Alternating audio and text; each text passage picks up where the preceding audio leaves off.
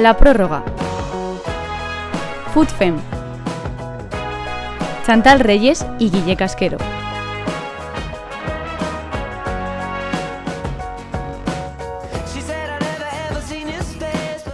¿Qué tal? Muy buenas, bienvenidos a un nuevo episodio de, La Prórroga, nuevo capítulo de La Prórroga en FoodFem. Chantal, ¿qué tal? Muy buenas. Hola Guille, con ganas ya tenía de estar aquí de vuelta y bueno, con eh, noticias y con sorpresitas, ¿no? Nos encontramos con un podcast eh, muy entretenido, así que veremos a ver lo que nos deja el programa de hoy. Para los fieles oyentes eh, que están todas las semanas en la prórroga en FoodFem, la semana pasada Chantal no pudo estar porque estaba mala. No tenía Ahora- coronavirus, ¿eh? No tenía coronavirus. Ahora estoy jodido yo, que tengo el cuello que, que está fatal, ¿eh? Sí, aquí cada uno con lo suyo. Total, Chantal, vamos a hablar mucho de selección, también una entrevista muy, muy especial, por decir un apunte de la selección, sigue ganando, viento en popa toda vela. Pues sí, lo esperado, un poco trámite, eh, clasificación virtual eh, conseguida y bueno, en, en- en preparándonos para esa Euro 2022 de la que tenemos muchas ganas ya. Y esa semana vuelve la liga, vuelve la primera Iberdrola, hay muchas ganas, así que vamos con ello con todo, que hay programón esperando con todo el equipo de Foodfem. La prórroga de Foodfem.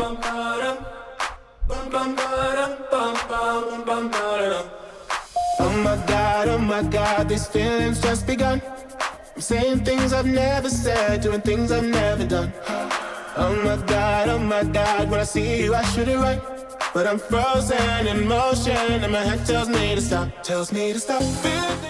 Pues hay que hablar de, de la selección, Chantal, que hay que empezar hablando del podcast de la selección, que ganó 4-0 en Sevilla, partido trámite, pero bueno, la selección sigue rodando y sigue dejando golazos, ¿eh? El de Alexia es un golazo tremendo. También, también, eso no nos sorprende, pero bueno, lo primero decir que España ya está virtualmente clasificada para la Euro 2022, que era yo creo el objetivo principal, y pues a partir de ahí pues vemos detalles, ¿no? El gol temprano de Esther, golazo de Alexia, otro más, que parece que está a nivel superlativo, pero siempre está un paso más cada partido, y bueno, pues eh, un trámite como pero que había que cumplir y que yo creo que se cumplió con buena nota teniendo en cuenta que había muchas bajas, sobre todo en la parte de arriba. Totalmente, la verdad que sí, con Alexia como número uno de la selección, referente arriba en, en Sevilla. Lalo Albarrán, ¿qué tal? Muy buenas. Buenas, familia, ¿qué tal? Oye, disfrutamos eh, en Sevilla todo el equipo de, de FoodFem, viendo a la selección, viendo golazos y una selección española que, oye, que va ritmo, con ritmo alto y hacia la Euro para, para sorprender, ¿eh? Aceptamos que echamos mucho de menos a Chantal estos días ahí en Sevilla. Totalmente. Lo bueno de la selección, eh, lo digo, eh, que parece que tiene fondo de armario. Se lesiona Jenny, hay bajas, pero bueno, está ahí una Marta Cardona que está en su mejor momento, yo creo. Pasas a corredera al lateral derecho y funciona bien. Está en el lateral izquierdo, está Moraza y funciona bien. Tene- tenemos, tenemos alternativas. Creo que eso es lo más positivo que nos tenemos que llevar de este partido y de esta convocatoria. España funciona también sin las estrellas. También estuvo allí Martín, que bueno, que él ha disfrutado mucho de ese golazo de Alexia, no ha dejado de hablar de ella, así que quería ver cómo, cómo lo ha visto. Joder, creo que podemos vivir de ese gol hasta dentro de tres años. Totalmente. Eh, es un gol además que, además de bonito, fue bien grabado, porque luego, por ejemplo, este, este fin de semana en Reto Iberdrola ha habido golazos, pero no tenemos el plano de que entra por la escuadra, pero del de Alexia sí. Entonces, como digo, de ese gol viviremos hasta que nos muramos. Es más, si se pudiera uno tatuar un vídeo, creo que escogería ese gol de Yo Alexia. estoy entre ese o el gol de Jenny contra Estados Unidos en También, el Mundial, es ¿eh? es complicado ese gol. Como importante el de Jenny, como golazo. Me gusta que- pensar que, que Alexia marca también con España y eso quiere decir que los- el centro del campo de España también genera gol. No, no es como otras selecciones otro, u otros equipos en los que dependemos mucho de los delanteros. Hombre, al final también es cierto que el centro del campo es prácticamente el Barça. Claro. cierto, Entonces cierto. ya se conocen, funcionan bien, es una facilidad para España en ese Si sentido. el Barça va bien, al final la selección también va bien. Es buena señal, muy buena noticia. Sí, totalmente. Lalu, ¿qué es lo que más te, te gustó de, de la selección? Por hacer un popurrí rápido, que hay entrevista eh, guay esperándonos. A mí me gustó, eh, me gustó mucho el mediocampo. Me gustó muchísimo el mediocampo, la profundidad que, que- que se consiguió dar. Aitana, que es joven, pero parece que ya está muy madura para estar triunfando en la selección. Me quedo con Aitana. Y Chantal, ¿a ti qué, qué es lo que más te, te gustó? Pues eh, yo creo que un poco eso, ¿no? Sobre todo lo que comentaba también Lalo antes, de que es un equipo que está demostrando que tiene fondo de armario, porque creo que es muy importante se ve reaccionar ante las bajas. Hablábamos de Jenny, pero también estaban de baja eh, Naikari, Lucía, Alba Redondo. Eva Navarro, son muchos futbolistas que se han quedado a última hora y que sin embargo se ha demostrado que tenemos eh, plantilla como para sobreponernos a ellos. Recuerda un poco al Barça, ¿no? Que, que siempre tiene ese fondo de armario, pues en este sentido también lo es así. Y yo creo que, que eso es lo más positivo de todo. Yo me voy más por lo sentimental. Hay que decir que Lalu no fue a Sevilla con, con su cámara en mano, pero tenía el móvil y a Lalu con el móvil le, le basta porque tiene olfato periodístico para, para todo. En el Instagram de Foodfem, en Food Feminista, hay un vídeo de la madre de, de Irene viendo cómo su hija juega con la selección española absoluta en la Cartuja Lalu. Un momento especial. Y también creo que es importante ver a, a Alessia Putellas eh, Martín metiendo goles porque es que lo marca con el 14. Y ese síntoma de que el 14 sigue vivo y que en Alesia está el mejor, eh, la mejor custodia ¿no? De- del número mientras Virginia se, se recupera. Realmente a toda la selección, eh, como ha dicho Chantal antes, la rodea una especie de nube de actitud positiva que viene muy ligada al buen momento del Barça, entre otras grandes cosas, porque luego también jugadoras que vienen en un estado de forma sensacional como Moraza del Athletic eh, aportan esa actitud positiva a un equipo que, como digo, psicológicamente hablando, está ahora mismo en una nube.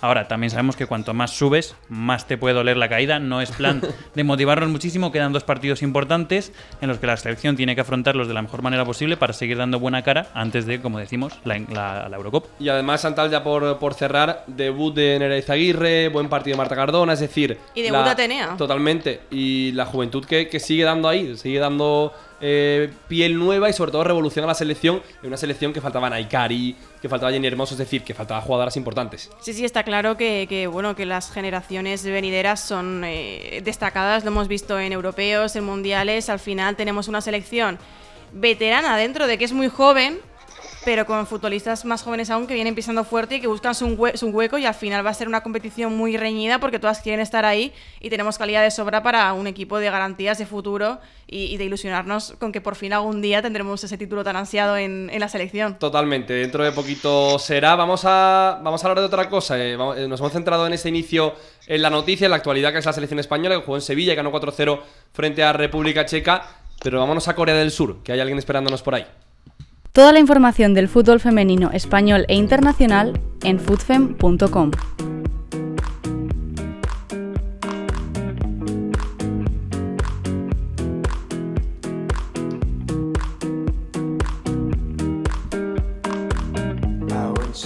Pues sí, ha sido fin de, selección española, también de fútbol internacional. Y por eso queremos eh, salir de, de, España y hablar de, desde muy lejos. Lalu, eh, Jorge Vilda, si no me equivoco, en este stage, convocatoria de la selección para jugar ese partido en Sevilla, eh, nombró a Eli del Estal, ¿no, Lalu? La nombró como posible candidata a estar en un futuro por ahí también. Hola, buenas. Eh, sí que la mencionó, sí que la, bueno, dijo una jugadora en Corea. Si hay otra española en Corea, por favor que alguien me avise, porque en este caso no sería nuestra próxima invitada. En este caso creo que hay una persona con goles en Asia. También tuvo referencias aquí en España. Y oye, ¿por qué no soñar con una convocatoria con la selección española? Eli del Estal, ¿qué tal? Muy buenas. Hola, muy buenas. Oye, ¿escuchaste lo de Jorge Vilda? ¿Cómo, cómo, cómo lo ves tú? ¿Qué piensas? Bueno, la verdad que siempre lo he visto como algo inalcanzable, pero, pero siempre es bueno que, que te mencionen de esa forma. Y, y, bueno, pues sería un sueño para mí de momento inalcanzable. Estuviste en la convocatoria de la selección Promis, ¿no? Con, con Monse Tomé en esa primera convocatoria como referencia de 9. Digamos que es una delantera alternativa que puede estar si además, como bien has hecho en Corea del Sur, eh, metes goles, porque se terminó una etapa en Corea, pero para ti eh, productiva, te he visto en Twitter y en mensajes muy feliz y además anotando goles, tú con el gol siempre entre ceja y ceja. Sí, la verdad que sí. Bueno, pues al final soy delantera y a todos los delanteros nos gusta meter goles. A veces tenemos más suerte y otras menos, menos suerte. Pero, pero bien, aquí he sido muy feliz, me he vuelto a reencontrar con el gol, como bien dices, y eso para mí pues, pues me ha dado la vida, la verdad. Bueno, tercera máxima goleadora, como dices, te ha dado la vida. Entendemos también que al final ha sido un cambio importante irte del español a, a Corea, volver a ser un poco feliz, digamos, con el fútbol. Yo quería saber un poco cómo ha sido eh, tu adaptación, porque al final es un cambio de liga, pero también de continente, no es como si te vas a Inglaterra que está aquí al lado. Quería saber un poco cómo lo viviste o qué has notado el cambio o qué es lo que has visto diferente ahí en Corea que en España. bueno, me costaría quedarme con, con pocas cosas que, que, decirte, pero lo que más destaco es que aquí el fútbol es todo técnica. Uh -huh. eh, alguna vez sí hablando con, con mis compañeras del español se lo intento pues referenciar de, de, la mejor forma posible, pero es que por mucho que ponga ejemplos, nada se puede comparar a la realidad que, que se vive aquí. No tiene nada que ver el fútbol que juegan aquí con el nuestro y, y la adaptación pues ha sido pues difícil. Cierto Mm. es que me ha ayudado bastante tener cuarentena, bueno, no hicimos cuarentena como la que se vive en España, pero atrasaron la liga dos meses, entonces hicimos una pretemporada de cuatro meses, eh, dobles sesiones casi todos los días, entonces pues, pues ha sido fácil porque he tenido mucho tiempo, no ha sido express. Claro, hablabas de, de tus compañeras. eh, a pesar de estar ahí, ¿has seguido de cerca eh, cómo se ha desenvuelto un poco este inicio de la primera Iberdrola? Sí, sí, claro. y más siguiendo al español. Contenta, yo, ¿no? Con el me español. considero- Sí, sí, yo soy una perica más. El español me, me robó el corazón y, y guardo muy buenas amistades con las que hablo prácticamente cada semana. Y pues yo sentí la primera victoria como mía. Bueno, fue quitarme una mochila de piedras. Totalmente, la verdad que sí. Lalu, ahora hablaremos del futuro de, de Eli, que tiene mucho futuro en el mundo del fútbol, ojalá sea en, en España. Pero Lalu, quizá es que cuando se fue Eli eh, perdimos a, a una piedrecita, ¿no? Algo de- del corazón del español que nos robó Corea del Sur, por decirlo de alguna manera. Bueno, yo creo que se han aportado mutuamente muchas cosas. Porque Eli, ¿tú qué has hecho más entrevistas estando allí o aquí? Diría que aquí. Ah, ¿Has hecho alguna entrevista en coreano ya? No, en coreano no, pero tengo una traductora, es más, que, que vive conmigo 24/7 y, y la verdad que con ella pues me ha facilitado mucho las cosas y, y cuando vienen a hacernos entrevistas eh, pues es ella la que me traduce, claro, yo coreano hablo cuatro palabras, no es como aprender inglés. Total, la verdad que sí. Eli, eh, has disfrutado mucho allí, pero no sé si has echado mucho de menos ese día a día aquí, cerca de la familia, eh, ya no solo con tu hermana, que has convivido un montón de tiempo con ella, sino con familia, padres, incluso afición del español, Barcelona, que era ya como tu casa, ¿no? Es que yo soy una persona muy social, ¿sabes? Eso es un problema. Y soy dependiente emocionalmente de mi familia y de mis amigos, entonces ha sido muy, muy, muy difícil por momentos. Pero tengo la suerte de que me siento una persona muy afortunada por la gente que me rodea y la verdad que me lo han puesto muy fácil con videollamadas, eh, fotos y vídeos a todas horas. Porque tu familia es muy de videollamadas o no? Yo creo que no eran de videollamadas, pero claro, es que no te queda otra alternativa. En principio ellos querían venir, pues sobre todo mi hermana y a lo mejor pues mi madre sí que querían venir aquí a conocer el país y demás, pero claro, vista la situación que vivimos, pues, pues es imposible. Oye, y con, con las compañeras al principio la comunicación, bueno, siempre, ¿cómo ha sido en inglés? ¿Qué va? ¿Qué va? Aquí ¿Con señales? no saben inglés. Eh, yo creo que el nivel de los coreanos de, de- de inglés es básicamente como el de los españoles, ¿sabes? De esto que, pues básico, para entendernos. Sí. Y pues bueno, pues con gestos o medio inglés, medio coreano, aprendí las palabras básicas. Al principio me aprendí las palabras que se utilizan en el campo Claro. y, y bueno, pues más o menos pues te entiendes. Yo también soy muy echada para adelante para esas cosas, no tengo vergüenza, la verdad. Bueno, eh, Eli, hemos hablado un poquito de familia, de Barcelona, del español, que lo sigues. Eh, ¿Cuál es tu futuro? ¿Cómo piensas eh, en el futuro? ¿A corto plazo volver a España o, o lo- no lo ves posible? La verdad que ahora mismo es que no tengo ni idea. Tengo ganas de acabar la temporada que finalizamos el 16 de noviembre con el final del campeonato y tengo ganas de llegar a mi casa, estar de vacaciones porque claro, al final llevo prácticamente dos años sin parar. Porque vine de España, que, que no había parón, y yo aquí he estado compitiendo prácticamente desde, desde mayo, cosa que en España es todo, todo lo contrario. Entonces necesito parar, eh, estar con mi familia, con mi gente y bueno, pues pensar las cosas que aún no tengo nada claro. Bueno, y entonces eh, esto nos ha dado muy pocas pistas, ¿eh, Eli? Esto ha sido como un No tiro al vacío, mucho. ¿no? No, no, no, vamos. Tenemos a alguien en el otro lado de la línea que a lo mejor sí nos puede dar pistas de tu futuro. Oli, Sara, ¿qué tal? Muy buenas. hola. Oye, escuchando a, a tu hermana, Su eh, pistas no, no nos da, ¿eh? No, a mí tampoco me da muchas, la verdad, pero porque creo que todavía al final, como con todo esto del COVID y así, como se ha retrasado todo mucho, ni ella misma sabe muy bien qué opciones tiene. Eli, ni tu hermana lo sabe todavía. si estaba hablando con ella hace nada y no me ha dicho Y yo en plan, no me llames, qué pesada, que no puedo hablar ahora. Total, total. Eh, María, eh, María, te, tengo, te pongo puesta María aquí en la videollamada para que no, para que no te conozca. Sara, ¿tú qué, querías, qué querrías para tu hermana? ¿Dónde la ves más feliz a partir de ahora?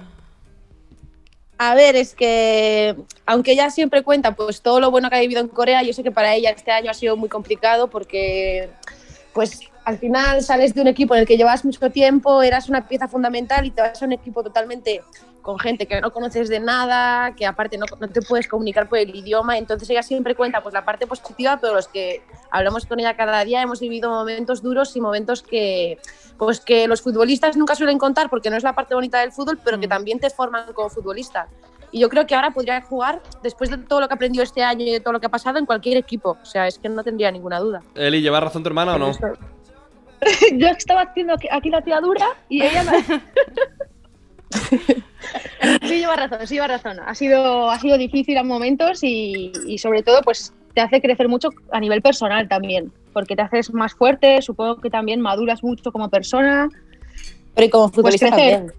Sí, sí, claro. Sí, de hecho iba a preguntar por eso, que hablabas de que has eh, crecido a nivel personal, pero quería saber eh, qué crees tú que te ha aportado Corea a nivel futbolístico. Uf, a nivel futbolístico, solo con decirte que, que cada mañana tengo una hora y media de tecnificación. Ostras, cada mañana, ¿eh? Ya ves. Pues sí, sí. Intenso. Sí, sí, muy intenso. También este, muestran pues otra manera de ver el fútbol que claro es totalmente diferente entonces ahora pues tengo como las dos versiones uh -huh. muy muy presentes sabes uh -huh. y después de, de, esto una pregunta para las dos qué es lo primero que vais a hacer juntas Uf, no sé si se puede. Yo te iba a decir, yo te iba a decir que lo primero que voy a hacer es dar un abrazo a mi hermana, pero es que es una persona bastante fría con esas cosas y no me deja ni, ni abrazarla ni darla besos. Entonces. A ver, no te dejo tampoco, no me estás dejando aquí fatal. Eh, no soy una persona afectiva, pero, pero ya después de tanto tiempo, pues sí que te daré un abrazo. Hombre, uno por lo menos. ¡Vamos! Hemos recogido el abrazo aquí en la prórroga, esto ya. Nos faltaría el vídeo, ¿vale? O sea, ya cuando lo, lo grabaremos. Momento histórico. Pero yo creo que lo primero ir a casa, ¿no? Hombre. yo creo que sí. Lalu, hablabas. Ver a nuestros sobrinos. Hablábamos presentando oh, el, el programa. Hombre, los sobrinos siempre son parte importante de la familia. Lalu, eh, hablábamos eh, preparando el programa con Sara, Eli, Eli, Sara. Y quizá lo que queríamos es verlas juntas, ¿no? Verlas juntas ya, ya en España, con Eli jugando en Primera Iberdrola, que Lalu, eh, tú lo decías el otro día, la hemos echado mucho de menos por aquí. La hemos echado mucho de menos y yo creo que el español ahora mismo mm, sería un buen sitio para volver, con la lesión de Karpova. Mm. Y tal y como viene Sara, que ya viene rodada con la pretemporada hecha, y, y bueno, pues es que estoy cruzando los cuatro, los, todos los dedos de la, del cuerpo que puedo para, para, para, verlo, ¿no? Ya el, el, afecto que ya parece tener al español, y yo creo que el español, creo que tras su salida, creo que también se lo debe, eh, en cierta manera, es Total. una opinión personal. Y, y, bueno, pues ojalá cumpla también este pequeño sueño que tengo esta, esta temporada con, con, ella. Porque Eli es un español muy diferente, ¿no? El que dejaste y al que podrías volver, el que hay ahora en primera, es muy diferente con otro cambio de caras que le ha sentado muy bien. Sí, eso parece desde fuera, pero claro, cuando hablas con ellas es que te, real que te lo transmiten, porque uh -huh. desde pretemporada al, hablaba con cada una y cada una me decía lo mismo Eli, es que no te lo vas a creer, es que eh, todo ha cambiado tanto, es que... Y claro, al principio piensas, bueno, eso es lo típico que se dice en pretemporada, porque la realidad es que los equipos de fútbol en pretemporada todos somos felices. Luego llega la competición y ahí es lo realmente difícil. Entonces, ahora que se ha empezado, pues sí que veo que es una realidad lo que me estaban contando de que, de que todo ha cambiado, de que la situación es distinta, de que pues que han cambiado muchas cosas que probablemente eran necesarias que, que se cambiaran. Y ahora que ves que ha cambiado, ¿te gustaría volver? ¿Pero quién me está entrevistando aquí? Que va para periodista, ¿eh? no, no, lo de Sara es para estar todas las semanas en la prórroga. ¿eh? Totalmente, futura periodista. Eli, tienes, tienes, que responder. A ver, claro que sí. Claro que sí. A mí me encantaría volver al español. Eh, sería. Es una realidad. Yo no quería salir del español. Las circunstancias me hicieron tomar una decisión que fue muy difícil, eh, probablemente decidida por un impulso y, y, claro que me gustaría, no sé cuándo, es la realidad, porque depende de muchas cosas y, y las circunstancias ahora pues, pues son diferentes y, y, estas decisiones hay que meditarlas con tiempo, pero claro que me encantaría. Es la realidad y todos los que me quieren lo saben.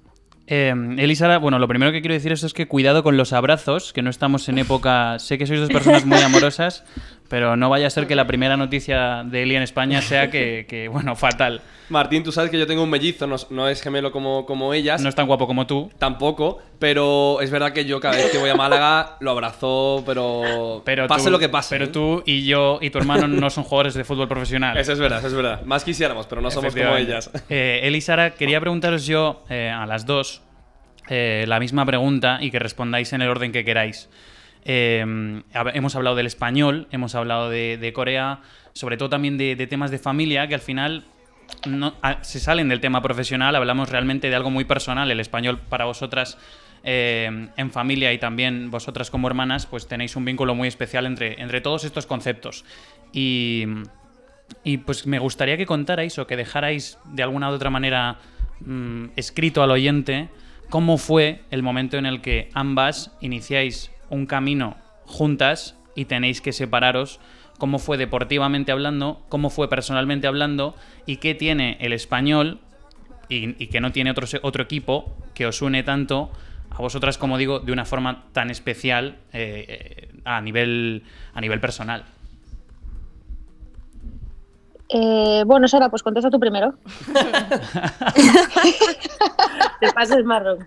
Eh, no, a ver, nosotras hemos compartido equipo en el Racing y en el Español. Y sí que es cierto que yo, por ejemplo, en el Español eh, fue un año en el que no jugué mucho, pero que como equipo me marcó muchísimo y que yo siempre he tenido un cariño súper especial al Español de la mayoría de los equipos que he estado.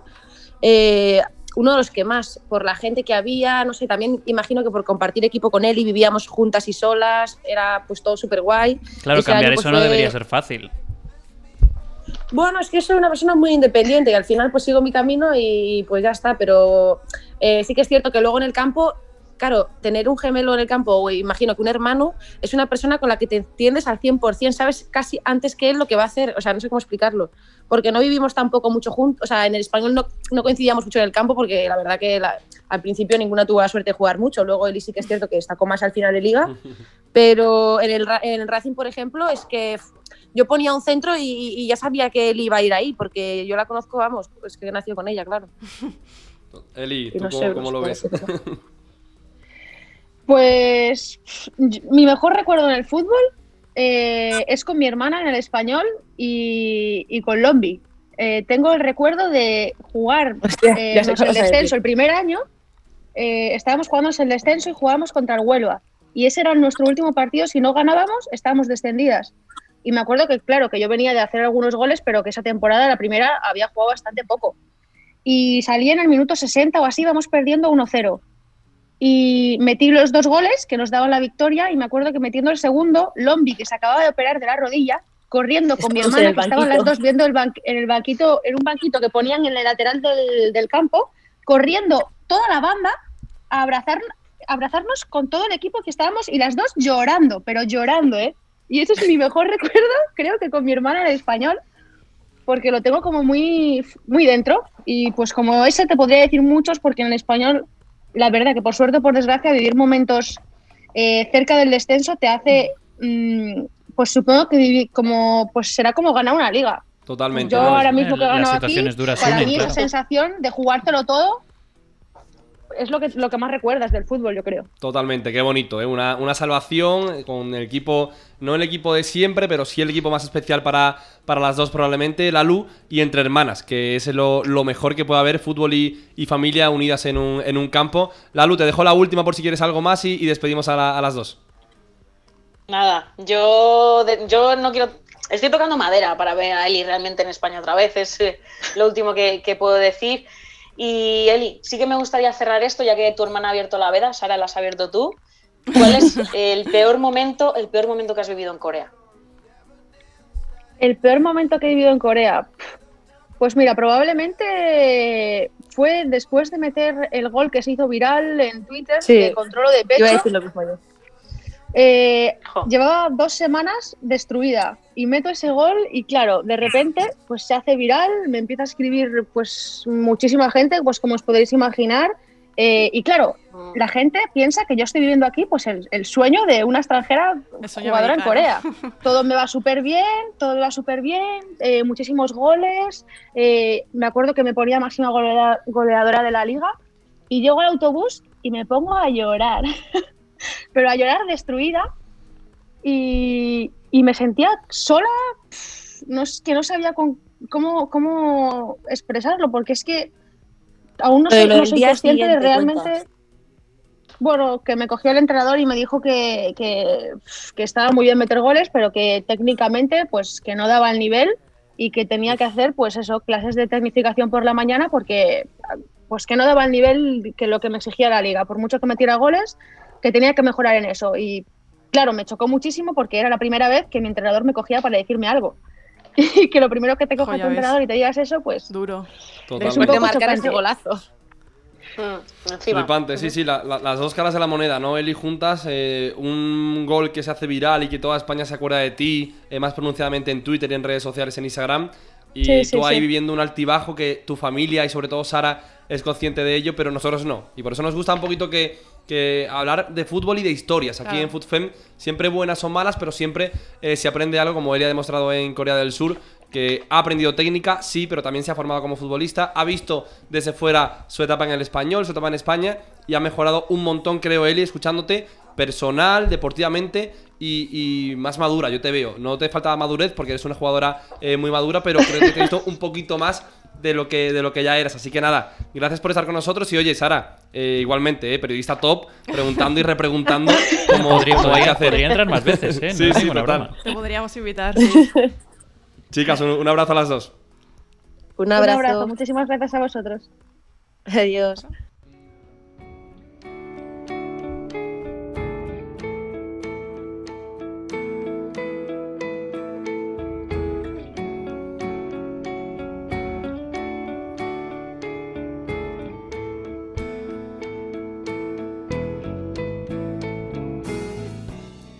Bueno, pues hasta aquí el programa de hoy. Nos escuchamos el jueves con un programa especial como, como los de todos los jueves y con esta jornada Iberdrola que, que vuelve. Así que nada, gracias por escucharnos y nos vemos. Un placer, Guille, como siempre. Un abrazo, chavas, al jueves.